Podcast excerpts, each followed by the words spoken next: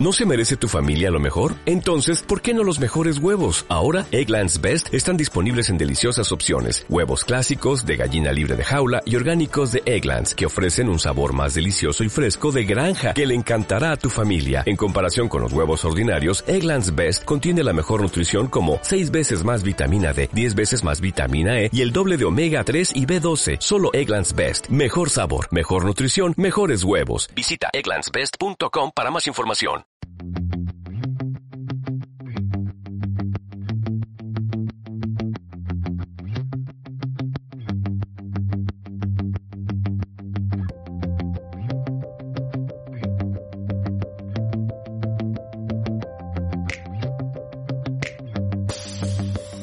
Bueno, comunidad, hoy nos encontramos una vez más en este nuevo podcast aquí junto a Mr. Draven y el día de hoy hablaremos de algunas de nuestras películas favoritas de ciencia ficción. Draven, ¿algo que decir? Sí, fíjate que es un tema muy interesante y muy amplio. De, dentro de lo que viene siendo el catálogo de ciencia ficción es extremadamente amplio. Realmente escoger unas pocas películas es muy complicado. La elección que, que hicimos es, es basado más que nada en que no son las tan comunes, lo cual no quiere decir que las que todos conocemos, ¿no? como ciencia ficción, que incluso han llegado a ser un éxito en, taquilla, no quiere decir que no las estemos considerando, pero como que nos estamos enfocando un poquito más dentro de lo que viene siendo un poquito más al tipo joyas eh, o pequeñas joyitas dentro del cine ciencia ficción, el cual tiene una historia prácticamente desde el principio de, que inició el, el, cine. O sea, estamos hablando, todos tal vez en algún momento hemos visto esa parte de la película del viaje a la luna de Georges Méliès, que fue prácticamente a principios de los años 1900, ¿no? Que, que, que en su momento impactó, ¿no? Mostrando ese tipo de efectos hace prácticamente 120 años aproximadamente. Y, ahí es donde inicia el, cine de, de, ciencia ficción y ha tenido un avance fabuloso.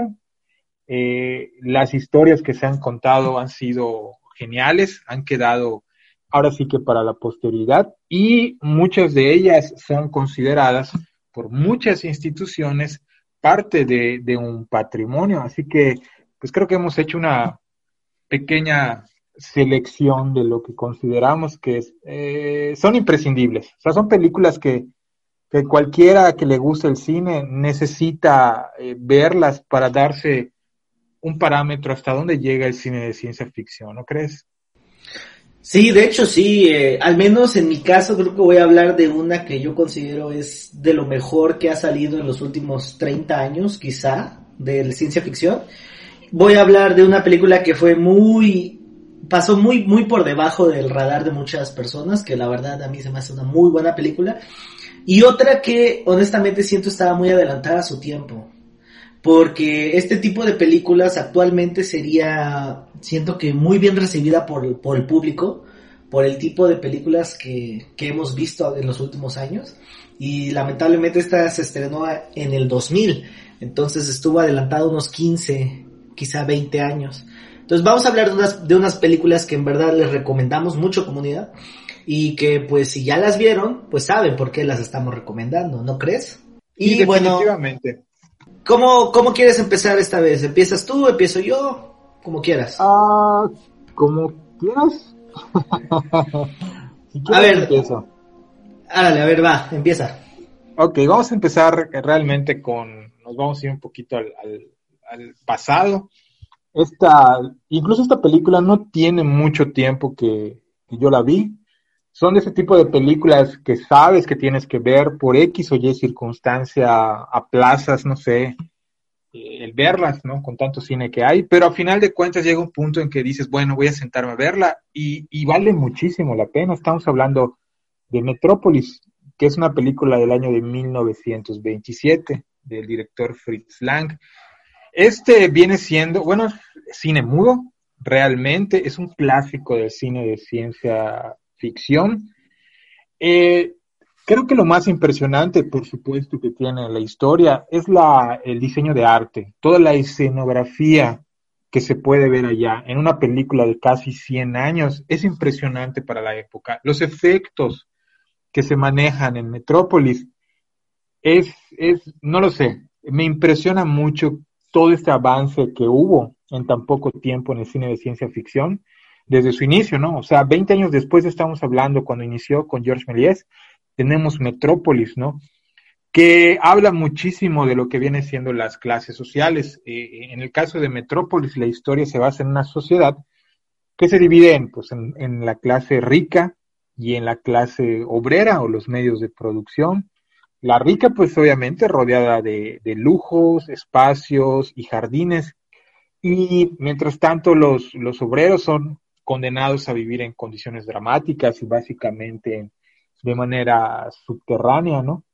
Y acá, obviamente, el, protagonista, eh, de nombre eh, Freder, el personaje, es hijo de, por supuesto, el todopoderoso John Fredersen, el hombre que controla la, ciudad, la metrópolis, pues eh, descubre todos estos aspectos laborales tan duros en los que los obreros este, día con día tienen que vivir y se enamora de María, que es una muchacha de origen humilde, que es muy apreciada y venerada por la clase baja, por la clase obrera. Predica los buenos sentimientos y el amor. Al mismo tiempo de que él se enamora, pues eh, advierte que los trabajadores podrían eh, rebelarse. Realmente dentro de lo que viene siendo esta película, pues por supuesto hay un contexto social de lo que viene siendo las clases, de lo que viene siendo el capitalismo, es una crítica, por parte de esto. Y es una película que viene a ser muy emblemática de lo que viene siendo el expresionismo alemán, que trajo muy buenas películas, ¿no? En este caso tenemos esta, pero también podríamos hablar de Nosferatu, por ejemplo, que fue aproximadamente en esa misma época, y era de ese, de esa, este, de lo que viene siendo esa línea del cine expresionista, ¿no? Me parece de verdad imprescindible esta película en algún momento, ¿no? Sería idóneo que, la pudieran realmente apreciar, vale mucho la pena, la pueden encontrar incluso en, en YouTube, está una, una versión restaurada, ¿no? Porque hubo sus versiones y realmente hay una versión restaurada ahí en YouTube y vale muchísimo, muchísimo la pena, sobre todo si nos colocamos en el momento en que fue hecha esta película, se me hace extremadamente muy, muy visionaria para lo que nos ofrece hace prácticamente 100 años, Erika. Sí, la verdad, creo que esta es una de las películas que marcó época, a pesar de que recién empezaba el cine. Este, y es uno de los grandes exponentes del expresionismo alemán, como lo mencionabas. Eh, de hecho, es, es considerada una de las mejores películas de todos los tiempos y en, en la página de IMDB creo que está en el top 50, si no me equivoco. Entonces, estamos hablando de una película que en verdad vale mucho la pena ver y que es una de esas joyas, joyas, joyas que si no han tenido la oportunidad de ver, deberían de animarse porque imagínense, 100 años y sigue estando vigente esta película es por algo, ¿no lo crees? Totalmente. De verdad, dense el tiempo este, para verla te da un panorama de, cómo era el cine en esa época, cómo se veía, cómo se veía el futuro. Y de verdad eh, impresiona muchísimo la, la, la, visión que se tenía en aquel momento. Y es impresionante también cómo, eh, como comentaba, la dirección de arte, la escenografía, los grandes edificios que son plasmados en la película. A mí me impresiona bastante. De hecho, eh, si bien la, la historia es interesante para la época, yo creo que el diseño de arte es lo que más me encanta. Y aparte es una de las primeras películas que habla sobre robots malvados, ¿no? Que ya en el cine de ciencia ficción, en el transcurso de los siguientes años y décadas, pues obviamente dejará también joyas en, en, el, en ese género, ¿no? Básicamente de los, de los robots o la inteligencia artificial, según sea el caso, ¿no? Pero yo creo que vale mucho la pena. De verdad, a mí me impresiona bastante después de casi un siglo, lo, como comentas, lo tan vigente que se encuentra esta obra, la pueden encontrar fácilmente en YouTube. Dense una oportunidad, en serio no se van a arrepentir y yo creo que es de esas eh, cintas que de verdad son imprescindibles. O son, si hacemos tal vez un top de 100 o 200 películas que a fuerzas tienes que ver, yo creo que Metrópolis definitivamente eh, estaría en esa, en esa lista. Eh, no sé con cuál quieres que, sigamos, Eric, tú tienes allá una selección.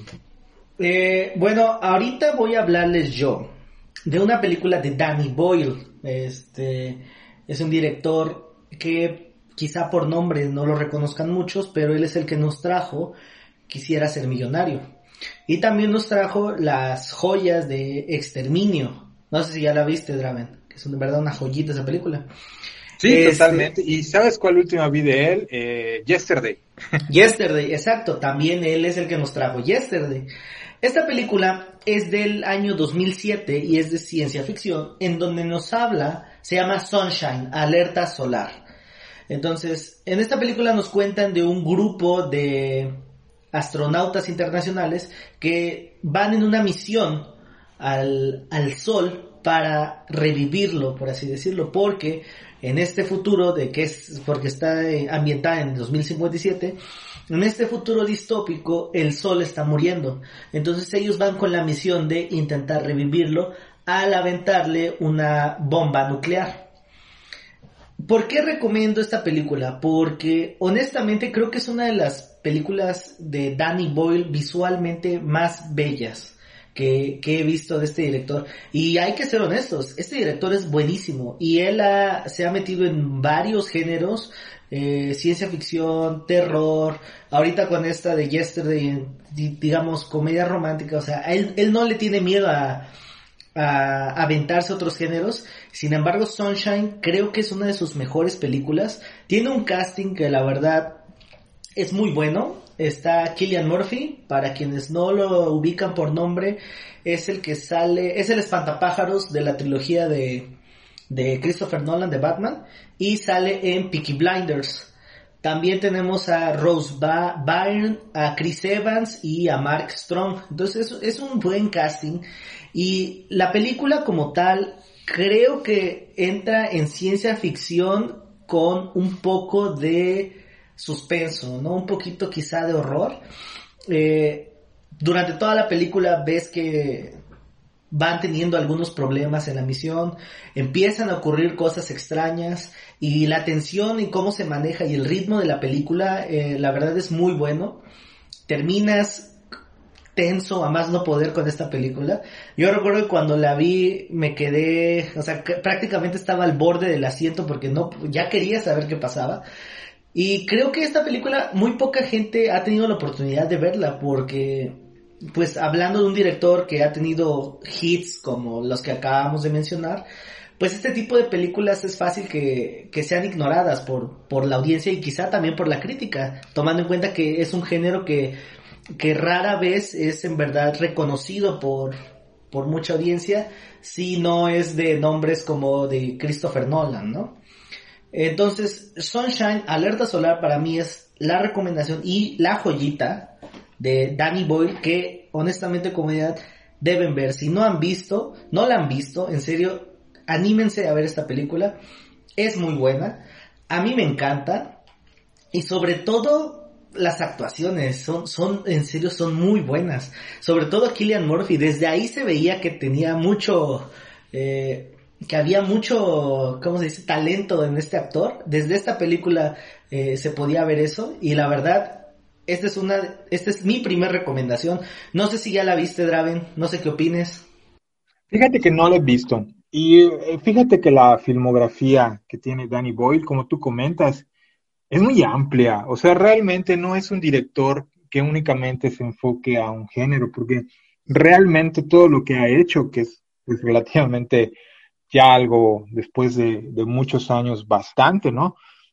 Tenemos drama, por supuesto, tenemos eh, terror, tenemos ciencia ficción, o sea, hay romance, hay de todo un poco. Y realmente creo que para ser un director que se ha tratado de abocar a todos estos géneros, yo creo que lo ha hecho bastante, bastante bien. Eh, estamos hablando que yo lo conocí a él, bueno, su trabajo cuando hizo una película que se llamaba Shallow Grave en el 94, muy buena, o Tumba Abierta, que es protagonizada por Iwan McGregor y Christopher Eccleston. La historia es muy buena. Yo la verdad, cuando la vi, me, me gustó muchísimo, realmente. Y como tú dices, es eh, muy definitivamente, no lo sé, multitask, porque se va de la ciencia ficción al terror, al romance, no como ahora que ya realmente pues los directores eh, se pueden enfocar a un género o tal vez coquetear un poco con otro. La mayoría no lo hace, pero él sí. Y definitivamente ha llegado a tener pues películas que son de culto. O sea, realmente Sunshine es de culto. Eh, tenemos precisamente la de Slumdog Millionaire, igual, o sea, ganadora obviamente del Oscar. Este, o sea, la playa también. Y obviamente, y obviamente Transpotting, o sea, que es como la que lo catapultó, ¿no? Pero estamos hablando de un director que en verdad tiene una, una filmografía muy buena, muy amplia, y pues como es, es normal que algunas de este tipo, este, peli, este tipo de películas, pues se vayan ahí por las grietas, ¿no? Y la gente no, no las ubique. Exacto, o sea, realmente, eh, como tú comentas, sí tienen mucho trabajo, muchos son buenos, pero de repente películas que dices, ah, ¿y esta qué pasó? Hace que alguien, por supuesto, te la recomiendo. Te dice, mira, hay esta película, es de tal director, te recomiendo verla. Y es ahí cuando básicamente vas conociendo que, que, que, el director que tú creías que había hecho tres o cuatro o cinco películas tiene muchísimas más y muchas de ellas llegan a estar un poquito infravaloradas realmente por la gente o que se fueron por ahí, o sea, se fueron, como tú dices, en las grietas de todas las demás que llegan a tener un poco más de relevancia, básicamente. Así que definitivamente me la voy a apuntar. bueno, te toca la tu segunda recomendación. Sí, efectivamente, tenemos la segunda recomendación, que de hecho de esta habíamos hablado un poquito en otro tema que tocamos, que fue el de los eh, remakes básicamente, pero honestamente no me canso de recomendar esta primera, que obviamente tuvo eh, secuelas que si bien no llegaron a ser tan buenas, eh, tienen una calidad decente, un desenlace mm, aceptable, pero yo creo que esta primera marcó muchísimo lo que más adelante eh, se volvió de algún modo estos plot twists, básicamente, que si no es la primera vez que se manejaban, yo creo que es de los más emblemáticos. Estoy hablando obviamente del planeta de los simios, del 68. Eh, lo curioso de esto es que esta cinta, muchísimos años antes, empezó su desarrollo. En este caso, el primero que hizo el guion fue Rod Serling. Él es muy conocido, por supuesto, por ser el creador de La Dimensión Desconocida, de Twilight Zone. Él desarrolló un primer guion y desafortunadamente fue un poquito, fue descartado y se hizo una reescritura, sobre todo por cuestiones de presupuesto. Entonces, eh, a final de cuentas, con esta reescritura que se hizo, se trataba de plantear al planeta un poco más austero, con un poco más primitivo por cuestiones de presupuesto.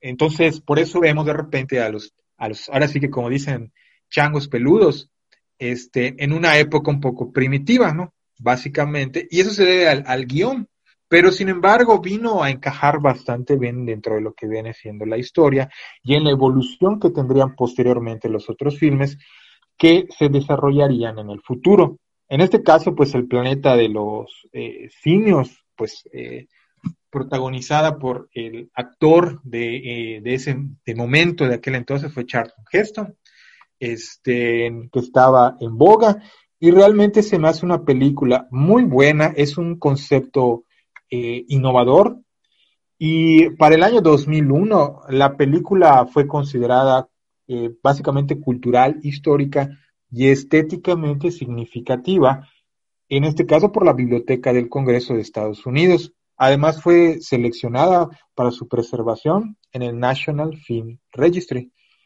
Entonces, eh, yo creo que el planeta de los simios, al menos esta primera, es una de las películas que tiene los finales más emblemáticos. Tiene una base y una buena premisa. Aparte tiene un maquillaje fabuloso, eh, realmente, que le mereció, por supuesto, un premio eh, Oscar en su momento. Y aunque son un total de cinco, ¿no? Posteriormente se hicieron otras cuatro. Yo creo que esta primera no pudo ser eh, superada, pero yo creo que sentó las bases de lo que viene siendo un nuevo cine de ciencia ficción, al mostrar eh, un mundo eh, posapocalíptico que más adelante otro tipo de películas de esta índole estarían eh, mostrando, otras se volverían también franquicias, pero me parece muy original la forma en que el planeta de los simios lo, lo, lo mostró en su momento, ¿no? Y estoy hablando de la del 68, no del remake, no se vayan a Sí, claro. Así que esa es mi recomendación, la segunda película emblemática de ciencia ficción, que de verdad, si no han tenido oportunidad de verla, este, véanla y van a ver la diferencia que hay con la, con la moderna, que la que hizo Tim Burton, ¿no? Hay mucha diferencia. Y esta, hagan de cuenta que en su momento, estamos hablando de hace casi 50 años, eh, igual fue un boom, marcó e impactó en su momento por todo lo que estaba planteando y por el final, por supuesto, ¿no? Que me recuerda eh, un poquito al, al final, no sé por qué, cuando vi la de la de Red Son de Superman y el cómic, no sé por qué tiene un, un, aire de eso precisamente. Ahí lo verán cuando, cuando, cuando estén, la vean, así que esta sería mi segunda, mi segunda recomendación. sí, de hecho, creo que es una muy buena recomendación porque también es fácil perderse entre todas estas películas del planeta de los simios. Creo que mucha gente sabe que hay una viejita, pero como fueron varias no saben realmente cuál, ¿no? De cuál hablamos y es es obviamente la primera, ¿no? Y creo que sí el es, es de las de las mejores del género y el plot twist que quizá para nosotros ya no sea tan impactante, eh, en su momento fue de los más re, eh, importantes, ¿no? Y que en verdad dejaron a la audiencia como muy sacadas de onda. Entonces creo que esa es una muy, es una muy buena recomendación. Aquí no nos cansamos de recomendar peli de, de, recomendar nuestras favoritas. Y creo que ya la comunidad sabe, Draven, que esta al parecer es de tus favoritas. Entonces ya quedó clarísimo.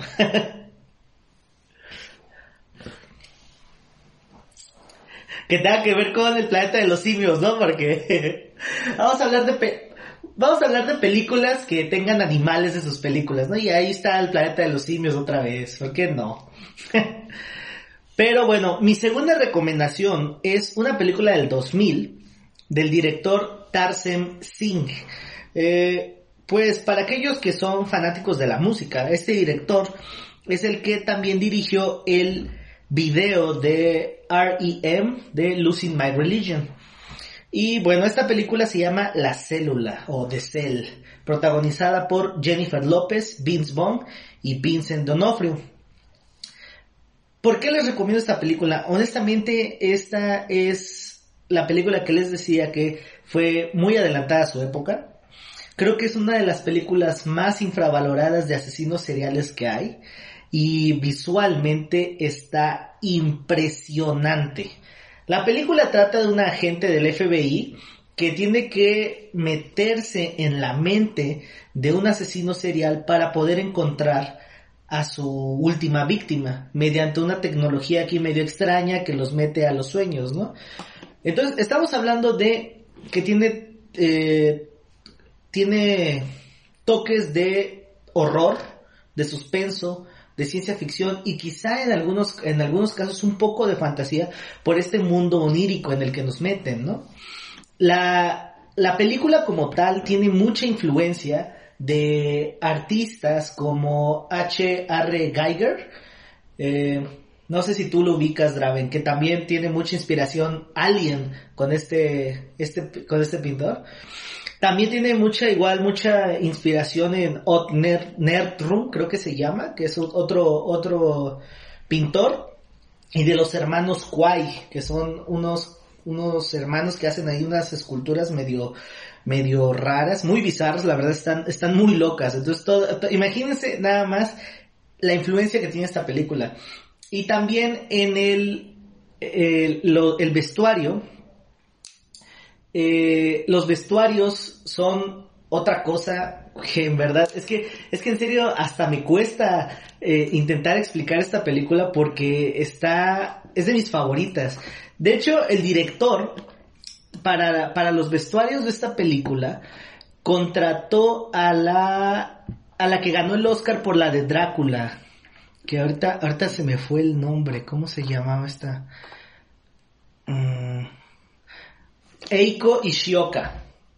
Que ella fue la que ganó el Oscar por la película de Drácula del 92 con, con Gary Oldman. Entonces, este director se enamora por completo del vestuario de esa película y le dice que quiere trabajar con ella.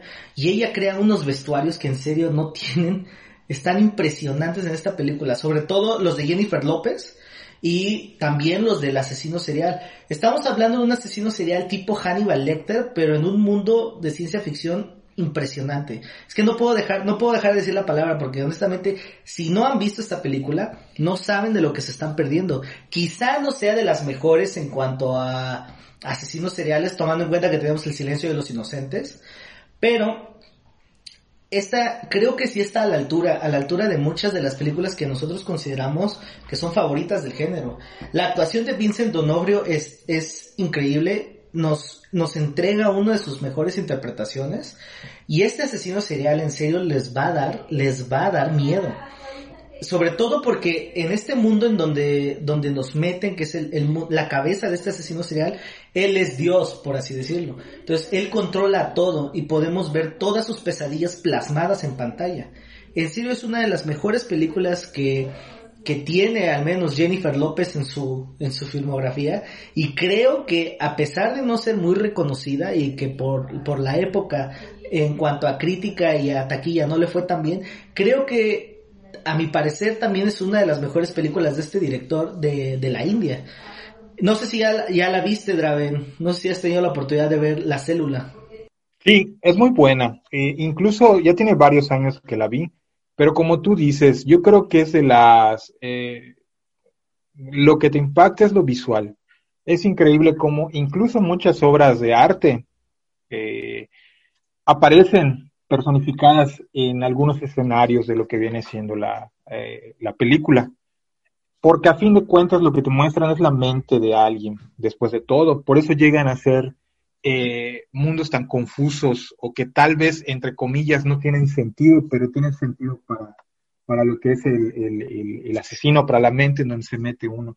Entonces, por eso los escenarios son tan, son impresionantes, o sea, lo son a final de cuentas. Visualmente es una joya, o sea, de verdad, el vestuario, el diseño de arte es de lujo. Y yo creo que ahí es donde tiene su principal acierto lo que tiene la película y a final de cuentas lo logra, o sea, logra eh, el cometido que es, bueno, ¿cómo sería la mente de alguien? ¿Cómo sería eh, eh, si alguien pudiera meterse en tu cabeza? ¿Qué es lo que podrías imaginar?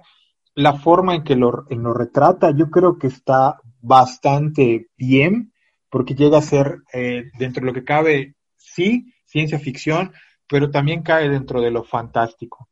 Entonces, el principal acierto que tiene la, la película es lo visual. O sea, te enamora de lo que estás viendo prácticamente desde el inicio de la misma. Y sí, el personaje de lo que viene siendo eh, el asesino, sí, sí, por supuesto te llega a, a inquietar, ¿no? Entonces, sí la vi hace mucho tiempo, incluso no hace mucho, ¿qué te diré? Hace un par de meses la quise revisitar pero no la encontré en ninguna plataforma. No está en Amazon, no está en Netflix y me parece que no, vamos a ver acá, que no está en renta. Yo recuerdo que la última vez que la vi estaba en Cinepolis Click. Ahí yo la renté hace como dos años, no sé si todavía sigue. Quién sabe, pero es una lástima, ¿no? Porque de repente hay películas que te dan ganas de ver y no están en ningún lado. O sea, a final de cuentas, pues sí se tienen que pagar derechos, pero, pero sí es el, es el colmo que llega un punto en que ya no las puedas conseguir, ya ni, ni por plataformas realmente. Pero sí vale muchísimo la pena. En serio, si no la han visto y tienen forma de verla, vale mucho la pena la película. Sí, fíjate, nada más retomando un poco lo que dijiste, creo que sí es muy interesante la cuestión de si pudieran entrar a tu cabeza, ¿qué verían, no? ¿Cómo sería ese mundo? Y ahora imagínate estando en la cabeza de un asesino serial. O sea, estamos hablando de una completa locura y todo lo que vemos en pantalla, en verdad, es una locura y visualmente es impactante. A mí me encanta la escena cuando nos presentan a este dios como con el vestuario que parecieran alas negras. No, o sea, yo en serio quedé impactado con esa película. Es una, una buena recomendación. Nosotros consideramos que la verdad la van a disfrutar los que son fanáticos del género. Y pasamos con tu tercer recomendación, Draven. ¿De qué os vas a hablar ahora? Y por, cierto, regresando a esa, sí está en Cinepolis Click todavía, estoy checando. Para que la, si la, si la quieren rentar, sí está todavía, según lo estoy viendo, en 30 varitos, 30 pesos, barato, vale la Baratito. Mira, 30 pesitos, por si no tienen nada que ver hoy, échensela, ¿no? Muy bien, vamos a hablar de otra película que mm, me fue difícil verla, de verdad, porque es de repente esas películas que te dicen, tienes que ver esta película. O muchas veces incluso cuando tomas algún curso, o no lo sé, que tenga que ver con cine, hay ciertas películas que te dicen, tienes que ver esta, ¿no? Como Ciudadano Kane o cosas por el estilo, ¿no? Sí. Y por X o Y razón postergas verlas, ¿no? Tampoco son películas eh, fáciles. Eh, obviamente si quieres adentrarte eh, no sé, si estás estudiando crítica cinematográfica o algo que tenga que ver con el cine, muchas veces te la recomiendan, pero es por algo, tiene un motivo. En el caso de esta película, llevaba mucho tiempo eh, posponiendo verla, porque es una película que dura bastante y no es una película este, fácil. No lo es, en realidad, pero es una película que aunque solo veas una o dos veces en tu vida, vale muchísimo la pena. Y estoy hablando de la película de Stalker de Tarkovsky, Andrei Tarkovsky, de 1979. Es. una película de ciencia ficción, aunque básicamente no vemos realmente eh, efectos especiales como tal, eh, pero es una premisa muy interesante lo que, lo que plantea este, este director. Básicamente lo que se hace, la película pues describe el viaje pues de tres hombres, ¿no? a través de un lugar posapocalíptico que se conoce como la zona. En este lugar de la zona es una es una eh, un perímetro que está eh, donde se rumorea que hay radiación o que hay una nave espacial y no dejan entrar. Sin embargo, se menciona que en la zona hay una habitación que tiene la capacidad de, de cumplir tus deseos, ¿no? Si tú llegas ahí, puedes pedir algo, esa habitación te lo va a conceder. Entonces hay gente que vive alrededor de la zona que se dedica obviamente a hacer como que tours o excursiones a esos lugares a la gente que pague muy bien, porque obviamente es una zona que está este, vigilada por, militares. En este caso, dos hombres al que únicamente se le conoce a uno como el escritor y a otro que se le conoce en la película como el profesor, pues son guiados por el stalker. Así se les conoce a estos personajes, ¿no? Que te dan estos tours o estos este, recorridos por la zona. Y precisamente la película trata sobre eso, desde el inicio, cómo se conocen, cómo son llevados a la zona, cómo entran y lo que viven dentro de ella y su posterior salida. Realmente, en este caso, por ejemplo, sí es una película complicada de ver porque es una película contemplativa. Es de verdad impresionante lo bien cuidada que está. O sea, en serio, pero sí es muy difícil de ver. ¿Por qué? Porque de repente puedes estar viendo el mismo plano durante tres o cuatro minutos y de forma muy lenta ves que se va haciendo un zoom o de repente, no sé, estás en un mismo plano viendo cómo están ellos eh, arriba de, un pequeño truck tratando de entrar a la zona y solamente ves los rostros de ellos con un fondo difuminado durante tres o cuatro minutos. Pero sin darte cuenta el fondo cambia y ya estás dentro de la zona. O sea, el director, sin darte cuenta, te transporta de un mundo a otro. Tiene muchos simbolismos, la verdad. Pero si es una, si es una película que te atreves a ver, que tienes la paciencia para hacerlo y de verdad las ganas de disfrutarlo, es una, una película que en serio dices, mm, no hay otra igual, honestamente. Tiene una premisa de ciencia ficción, por supuesto, incluso al final de la misma se resalta, ¿no? Básicamente lo que sucede y sí como que te saca de onda ese final. Este, muy bueno, por cierto. O sea, tiene un detalle muy bueno lo que es el final de la cinta, pero es muy complicado. Y obviamente Tarkovsky, a pesar de que en este caso las claves simbólicas no era muy afín a eso, pues en este caso, por ejemplo, en el caso de los personajes del escritor y el profesor, pues eh, representan como que la verdad, ¿no? Como el arte y la ciencia, este, eh, la verdad, mientras que el stalker es como que la representación de lo religioso, por esa fe ciega que tienen lo que pasa en la zona, al ser un creyente.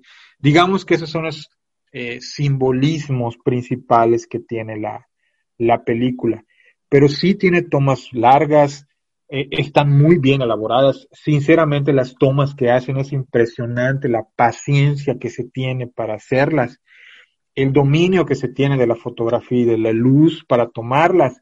En serio, o sea, no son tres o cuatro minutos solamente porque se le antojó al director y vamos a dejar la cámara para ganar tiempo. Tiene sus motivos y en serio uno de los motivos principales es que disfrutes lo que estás viendo y lo que está a cuadro. No es fácil, pero en serio, si de verdad quieren tener una experiencia un poco diferente, algo un poco más contemplativo, yo creo que lo adecuado es Stalker. Hay películas, sí, que se enfocan un poco a este tipo de cine, que es muy simbólico, y al final de cuentas a veces no entiendes nada. Pero Stalker es un poquito más digerible por la temática de ciencia ficción que maneja y porque los simbolismos no son tan, tan complicados de, entender. Aparte, pues hay un par de poemas que se llegan a, decir dentro de la película, pero es muy bueno. Es de verdad, es impresionante cómo un cineasta tiene, a final de cuentas, esta película le costó años después la vida a Tarkovsky y a algunos de sus miembros, el haberla del, del crew, haberla realizado ya que fue realizada en una zona donde había ciertas vertientes químicas en un río y eso provocó que más adelante tuviera consecuencias eh, mortales. Aparte que esta película fue un suplicio porque una gran parte de la película, eh, el rollo que se utilizó, por así decirlo, o la película que se utilizó fue expuesta y se tuvo que rehacer en otras locaciones.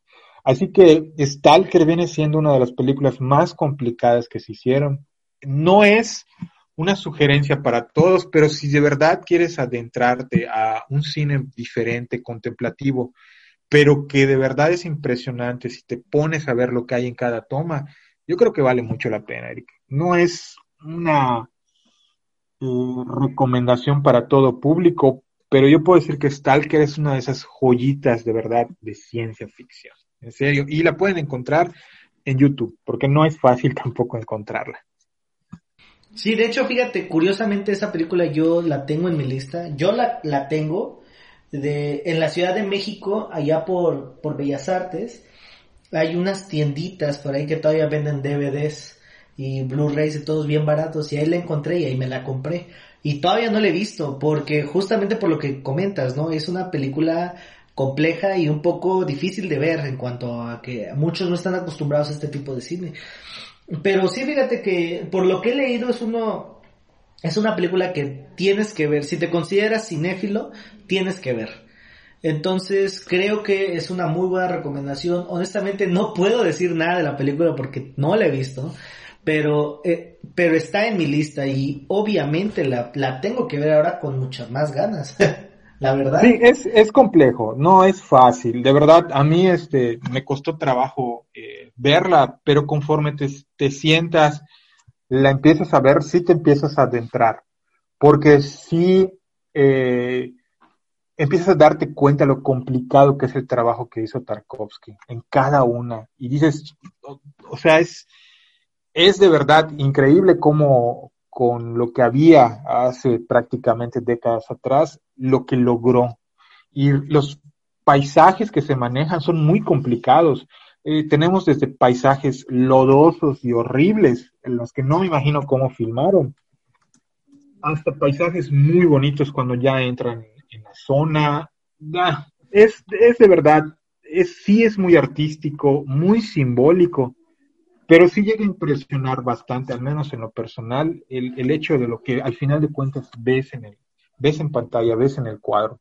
Pero sí llega un punto que sí dices, bueno, voy a sentar a verla, y sí vale la pena. No es esas películas que te pongas a ver diez veces, pero es una película que cuando la veas la vas a recordar. O sea, ahí va a estar, la vas a recordar, vas a recordar esas, escenas, te va a impresionar en alguna ocasión nuevamente cómo habrá hecho este cineasta esta escena.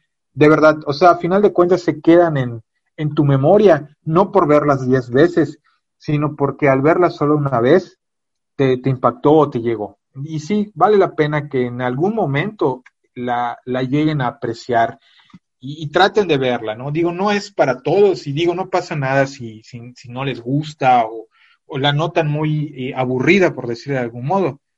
Pero yo creo que sí sería intentar darle un vistazo a esta película, totalmente. En efecto, creo que creo que en eso en eso se puede resumir, ¿no? O sea, no está de más intentar verla y si no es de tu agrado, pues no hay problema, ¿no? Al menos lo intentaron. Eh, y bueno, mi última recomendación es una película dirigida por Andrew Nicole de 1997 que se llama Gattaca o Experimento Genético, creo que le pusieron aquí en México, no sé, con sus nombres raros. Sí, sí así se llama. Sí. Este, y es protagonizada por Ethan Hawke, Uma Thurman, Jude Law y otros actores que quizá algunos no reconozcan por nombre, pero eh, por esta película es que como mencionábamos antes de empezar el podcast es que empieza este romance entre Ethan Hawke y Uma Thurman. Y bueno, en esta película nos cuenta de un futuro en donde la raza humana como tal ya es modificada genéticamente y la gente que es considerada superior genéticamente tienen mejores futuros que aquellos que son inferiores, ¿no? Entonces, esta película nos cuenta la historia de un hombre que es inferior genéticamente, que asume la identidad de uno que es completamente superior a él para poder conseguir su sueño de viajar al espacio, ¿no? ¿Qué, qué es lo, lo, lo impresionante de esta película? Honestamente, el mensaje. Hablaba de una película de ciencia ficción que tiene un poco de suspenso y algo de drama. Creo que lo, lo más, lo, lo mejor de esta película es el mensaje que te da, ¿no? A mí me encanta eh, esta, esta cinta por, por, por, lo que les estoy comentando y sobre todo por las actuaciones de Ethan Hawke y de Jude Law. Creo que esta cinta como tal nos toca temas pues que son siempre van a ser relevantes en cuanto a la capacidad del humano y en qué momento podemos llegar a perder esta, esta humanidad, por así decirlo, al, al llegar a ser casi seres perfectos, ¿no? Y cómo incluso, porque esto es lo que maneja esta cinta, incluso habiendo seres que son prácticamente perfectos, aún así pueden llegar a ser un fracaso o pueden llegar incluso a ser superados por gente inferior por una por la simple cuestión de tener determinación, ¿no?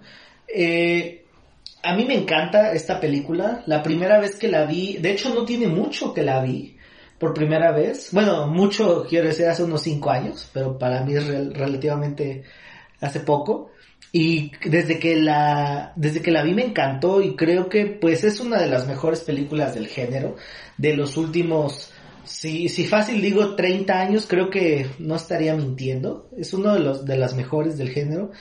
Eh, en lo personal es de mis favoritas y creo que las actuaciones tanto de Jude Law como de Ethan Hawke incluso también eh, Uma Thurman. Y este este actor que los que son los detectives y todo eso creo que hacen un muy buen papel se meten por completo en este universo y la verdad siempre te deja esta esta idea no de de qué tan qué tanto puede hacer un humano no cuáles son en verdad los límites y, a pesar de que incluso cuando sabes esos límites, mucha gente llega a superarlos. Creo que esto es lo, lo, bello de esta película y creo que no, no puedo decirles mucho más de esta cinta sin llegar a, a darles como tantos spoilers, ¿no? Pero creo que si no han tenido la oportunidad de ver Gattaca, anímense por favor, no se van a arrepentir. Es una gran cinta es una de las, creo que igual, bueno, por otras razones quizá, pero Ethan Hawke ha dicho que esta es una de sus cintas favoritas en las que él ha participado. Entonces, honestamente, comunidad, creo que esta es una de las mejores películas de que hay del género. Y anímense a verla. No sé si ya tú, tú pudiste verla, este, Draven. Sí, sí la he visto. Me parece muy, de hecho, mm, la vi como en un par de ocasiones porque sí se me antojaba verla de nuevo. Igual la revisité, ¿qué será? Hace como unos seis meses nuevamente. Y me parece muy buena. Es una, igual llega a ser de esas eh, distopías, ¿no? O sea, en la ciencia ficción manejamos mucho eso, se manejamos, oye, como si fuera cineasta, se maneja, se maneja mucho eso, ¿no? Esos, esos futuros realmente que no llegan a ser tan perfectos como quisiéramos. Y es alarmante, ¿no? Como tú comentas, el hecho de que hasta dónde somos capaces de llegar para alcanzar esa, esa, esa perfección sin darnos cuenta que tratar de alcanzar esa perfección humana, estamos perdiendo lo más importante, que es nuestra misma humanidad, ¿no? Es lo que nos hace humanos, esa empatía, esos sentimientos que tenemos, pero es la perfección física lo que a final de cuentas se quiere alcanzar y es lo que muestra la, la película. Y como tú dices, es increíble como por el simple hecho, no lo sé, de que tengas algún problema genético, una enfermedad, una diabetes o algo por el estilo, prácticamente la película te dice que estés destinado a ser un eh, intendente, por así decirlo.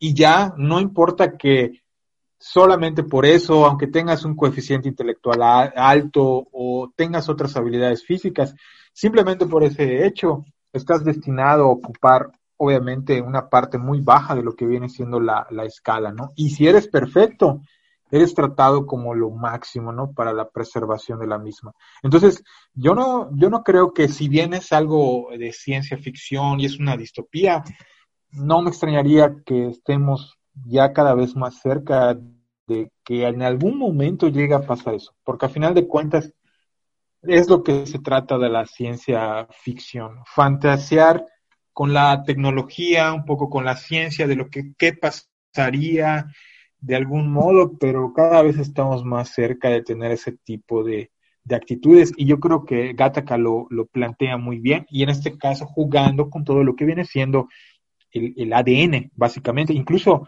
el mismo nombre de la película es, es la secuencia de ADN, de ahí toma una letra de cada uno de los miembros y forma Gattaca, básicamente. Pero sí, estoy totalmente de acuerdo. Es una muy buena película. Vale mucho la pena que la vean. Se ha convertido, por supuesto, de culto y es como suele pasar con estas películas. Llegan a tener muy baja recaudación, llegan a ser incluso hasta fracasos en taquilla, pero a final de cuentas el tiempo y la gente, conforme va pasando, le van dando ese, este, ese mérito de que se vuelva con una pequeña base de fans del género hasta hacerse de, culto, lo que es ahora básicamente. ¿no? Entonces, yo creo que su momento fue infravalorada y a pesar de que fue en finales de los noventas que se estrenó, sigue bastante vigente y de hecho los efectos y todo lo que se presenta están muy bien. Para hacer una cinta que tiene 97, 2007, 23 años. 23 años. Sí. sí 23 años, está bastante bien, con un tema que todavía puede dar para muchísimo más. Así que, como comentas, vale muchísimo la pena si no han tenido oportunidad de, verla.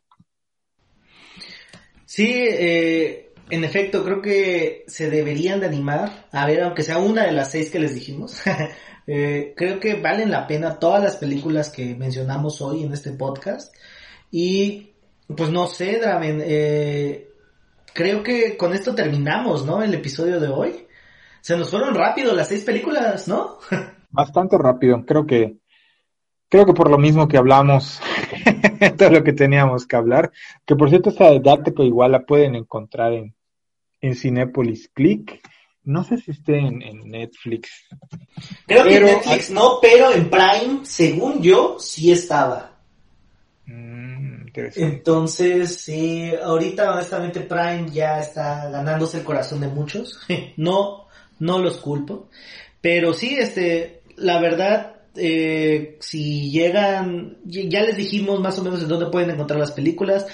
Algunas se encuentran en YouTube, otras están en Prime, al menos La Célula y Gataca sabemos que están en, en Cinepolis Click. Entonces, si se quieren animar para verlas, ahí tienen varias opciones. Y pues igual, obviamente en algunas páginas de internet las pueden encontrar, ¿no? Pero pues por, por, por, obvias razones no podemos decirlas, ¿no? claro, claro, pero sí, me parece que esta es una buena selección. No han visto alguna de ellas o si han escuchado ya tienen un motivo más para poder apreciarlas. Valen mucho la pena. Cada una, aunque son de ciencia ficción, eh, tratan temas muy diversos, de diversas épocas a final de cuentas.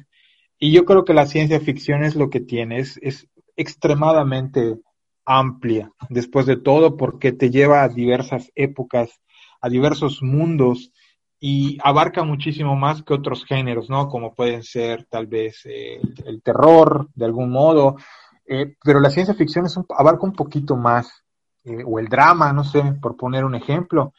Así que yo creo que hay muy bien, o sea, estamos hablando de experimentos genéticos, estamos hablando básicamente de viajes en el tiempo, que por cierto se me olvidó y estaba pensando poner una más, pero ya no dio tiempo, que era la de Primer. Pero creo que tal vez la dejaríamos para otra otra lista tal vez de. Creo que creo que estaría bien para películas de viajes en el tiempo, ¿no?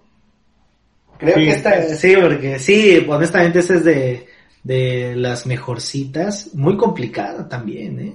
súper complicada. Tengo que tuve que ver un video para comprenderla y con trabajo. Y creo que el video ese que vi y que luego te compartí, sí. creo que es el más acertado que te explica cómo funciona esta película de Primer.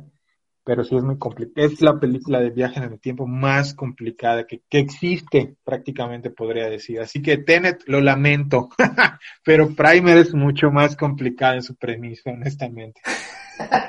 La verdad. Pues sí. Sí, sí, sí, te creo, la verdad. Prime está muy, muy complicada. La vi hace, yo creo que 10 años.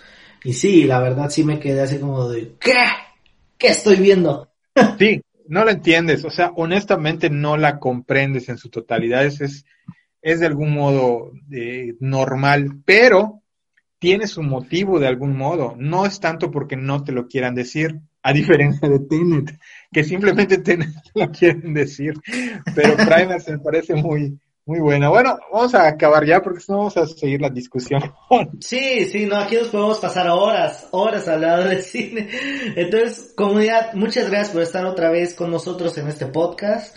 Eh, y pues ya saben, déjenos en comentarios si les gustaron esas recomendaciones o de qué película les gustaría que habláramos. Ustedes díganos, honestamente nosotros nos encanta hablar de cine y si ustedes quieren hablar de un tema específico, nosotros estamos más que, más que dispuestos para platicarlo. Draven. No, igual, muchísimas gracias por acompañarnos y creo que nos vemos, no sé, la próxima semana tal vez. Yo cuando tengamos ganas o tiempo de algún modo, que no pasa mucho tiempo, ¿verdad? También. Sí, no, y la cuestión yo creo que ahorita es tiempo, porque quieras o no, uno se, se ocupa, pero bueno, estaremos aquí cuando tengamos que estar. Entonces, nos vemos comunidad, cuídense mucho y hasta la siguiente. Adiós.